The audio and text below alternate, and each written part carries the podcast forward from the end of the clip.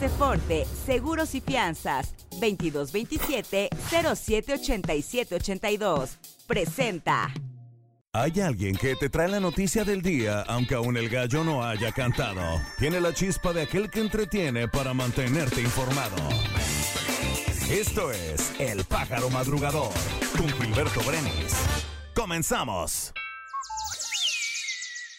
¿Qué tal? Muy buenos días, feliz inicio de semana. Hoy es lunes, lunes 30 de octubre, día 303. Faltan 62 días para que termine este año. Hoy nos circulan en la Ciudad de México los engomados amarillos, terminación de placa 5 o 6.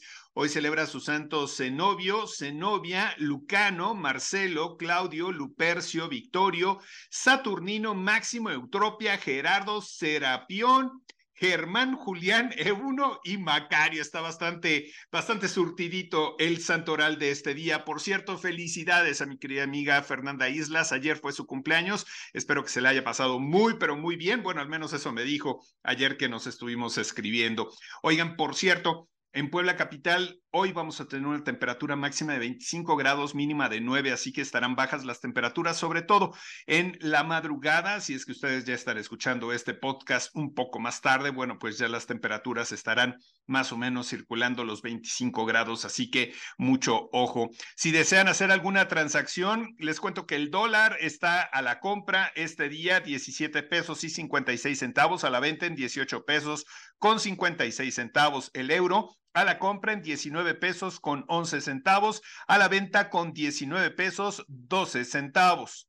Un día como hoy. Hoy es el Día Mundial del Físico-Culturismo, también es el Día del Recuerdo de las Víctimas de Represiones Políticas. En 1896 nació el gran compositor Agustín Lara, nacido en Veracruz, pero que sin duda le escribió una gran canción a María Bonita, en donde precisamente le hace un homenaje a Acapulco, que no debemos de olvidarlo en este momento. Hoy cumple 74 años Jorge Bucay, Nació en 1960 Diego Armando Maradona. Está cumpliendo 27 años la actriz Sofía Castro. También recordamos a Sean Connery, que murió un día como hoy, pero el año 2020. En la misma fecha, también en el 2020, murió el actor Ricardo Blumi, a quien todos recordamos como Mariano Salinas en Mundo de Juguete. Y también recordamos a Pedro Vargas, que falleció un día como hoy, pero de 1989. Puebla. Ayer en la Casa de la Cultura, profesor Pedro Ángel Palou Pérez, en la 5 Oriente número 5, fue inaugurado oficialmente el cuarto encuentro estatal entre vivos y muertos, impulsado precisamente por el gobierno del estado y a través de la Secretaría de Cultura para preservar, difundir, promover y fortalecer la cultura y tradición del Día de Muertos. El gobernador Sergio Salomón Céspedes Peregrina sostuvo una reunión con autoridades del municipio de Tetela de Ocampo, con quienes se comprometió a impulsar acciones sociales mediante diferentes dependencias, entre ellas la Secretaría de Desarrollo Rural del Gobierno de Puebla y también el DIF estatal. La Secretaría de Salud dio a conocer que en 105 municipios del estado de Puebla se están presentando casos de dengue y un acumulado de 2.633 personas con este virus. La Secretaría de Cultura, a través de Museos de Puebla, ofrecieron a cerca de 14 mil personas actividades culturales y recreativas, tales como danza folclórica, conciertos, recorridos narrativos de espantos, recreaciones teatrales, exposiciones y proyecciones de películas para niños como parte de la Noche de Museos edición Día de Muertos este fin de semana. País.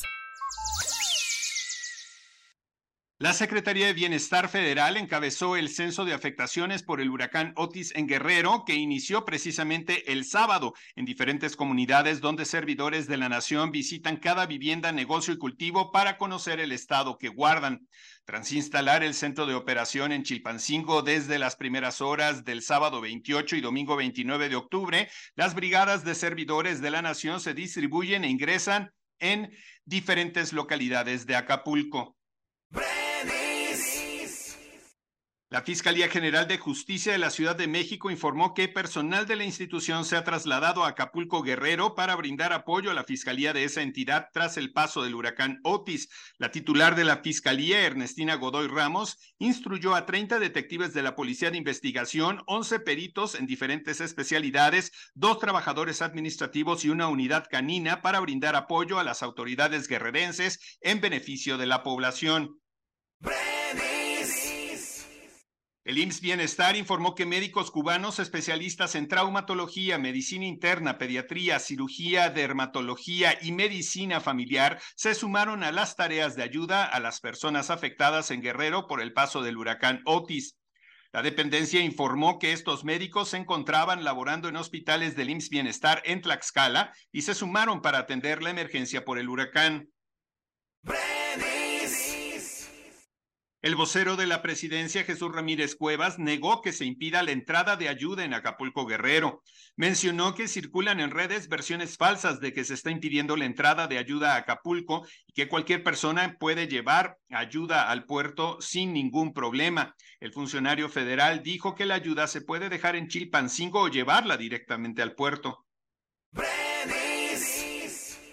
Luego de los daños aún incuantificables del huracán Otis en el puerto de Acapulco, la Asociación Mexicana de Instituciones de Seguro registró que hay 16 mil inmuebles y 20 mil vehículos asegurados.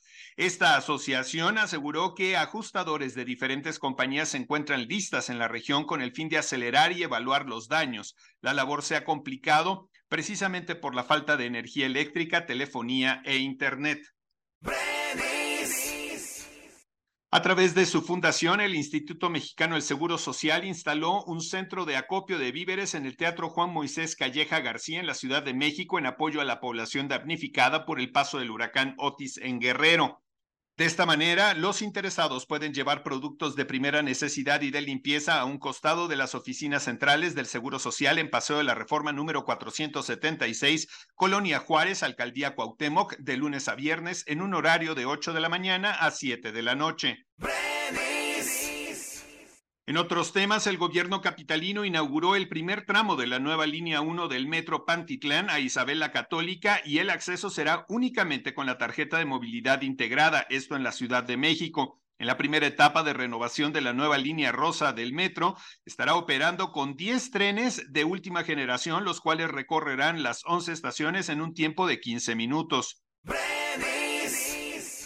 Aceforte Seguros y Fianzas. Permítenos ayudarte a contratar la póliza para tu auto, tu negocio, tu salud, tu vida. Protege lo que más quieres y que tanto esfuerzo te ha costado. Contáctanos a nuestro WhatsApp 2227 07 87 82 o visita nuestra página aceforte.com.mx. Tu mundo más seguro. Mundo. El enfrentamiento entre dos grupos que desembocó en un tiroteo durante una celebración de Halloween en Tampa, Florida, dejó un saldo de al menos dos personas muertas y 18 lesionadas. La policía reporta la captura de un sospechoso mientras siguen en busca de otro responsable.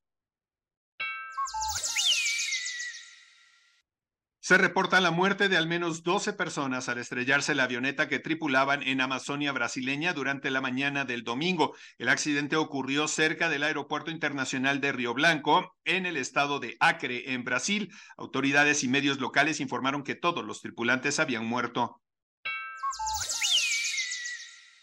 Un hecho inusual tiene preocupadas a las autoridades de Cuba, en específico al Servicio Sismológico Nacional de Cuba. Esto debido a que en las últimas 24 horas han detectado una actividad sísmica anómala en la región oriental de la isla que se ubica en el Golfo de México.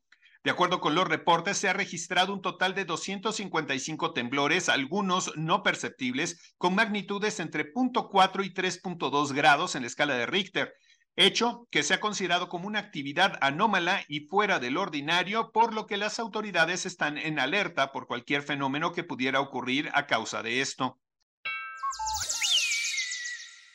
La explosión en una mina de ArcelorMittal el sábado en Kazajistán costó la vida a 45 personas, según un nuevo balance divulgado por las autoridades. El Ministerio de Situaciones de Emergencia estaba buscando todavía al último minero desaparecido, pero las posibilidades de encontrarlo con vida son ya casi nulas. El gobierno hizo un anuncio, un anuncio importante acerca de la nacionalización de la filial local del gigante siderúrgico que ya acumulaba una larga lista de tragedias.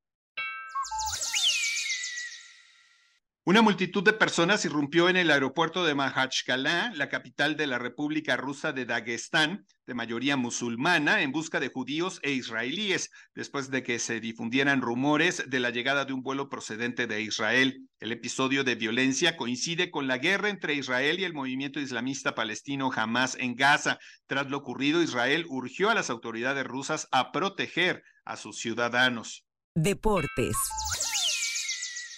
El marchista mexicano Andrés Oliva se quedó con la medalla de bronce en la prueba de 20 kilómetros de los Juegos Panamericanos de Santiago 2023, comenzando la cosecha de preseas en el atletismo para la delegación tricolor. ¡Felicidades!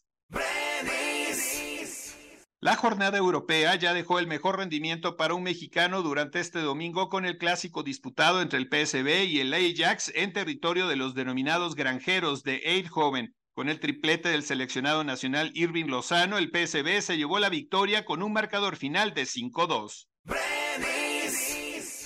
Los Juegos Panamericanos 2023 celebrados en la ciudad de Santiago de Chile están en el ojo del huracán debido a su primera gran polémica dentro de sus competiciones. Esto debido a problemas en la pista en el Parque O'Higgins, ya que entrenadores y competidores detectaron un error en las dimensiones de la pista. De acuerdo con la información, la pista que había sido instalada para las competiciones de marcha tanto en la rama femenina como varonil habían sido mal instaladas y no registraban los 20 kilómetros reglamentarios. Debido a errores, se dieron cuenta de que los atletas estaban compitiendo en una pista de 17 kilómetros.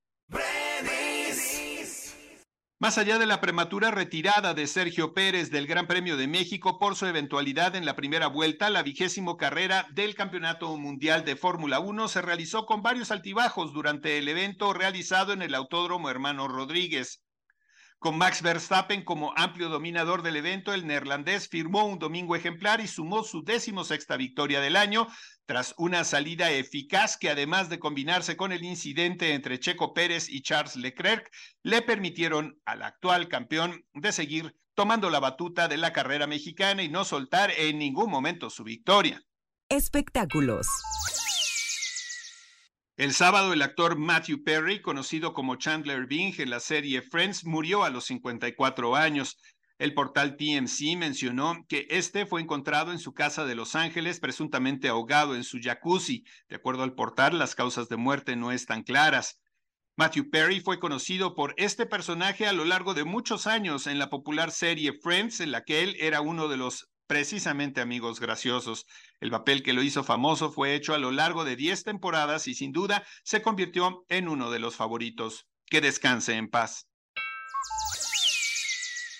Hasta aquí hemos llegado al final de esta primera emisión de la semana del pájaro madrugador. Deseo que tengas un excelente inicio de semana, que te la pases muy bien. Si están las cosas medio tensas por aquello de que tenemos que sacar mucho trabajo porque vamos a descansar unos días, por favor toma las cosas con calma, por favor, de verdad, pásatela muy bien, disfruta de esta emisión y te pido que la compartas, que hagas llegar la liga a tus amigos, que le des estrellitas, que dejes comentarios y que todos sean muy positivos. Que la pasen muy bien, es lunes ánimo. Aceforte, Seguros y Fianzas, 2227-078782. Presentó. Esto fue El Pájaro Madrugador. Nos escuchamos mañana.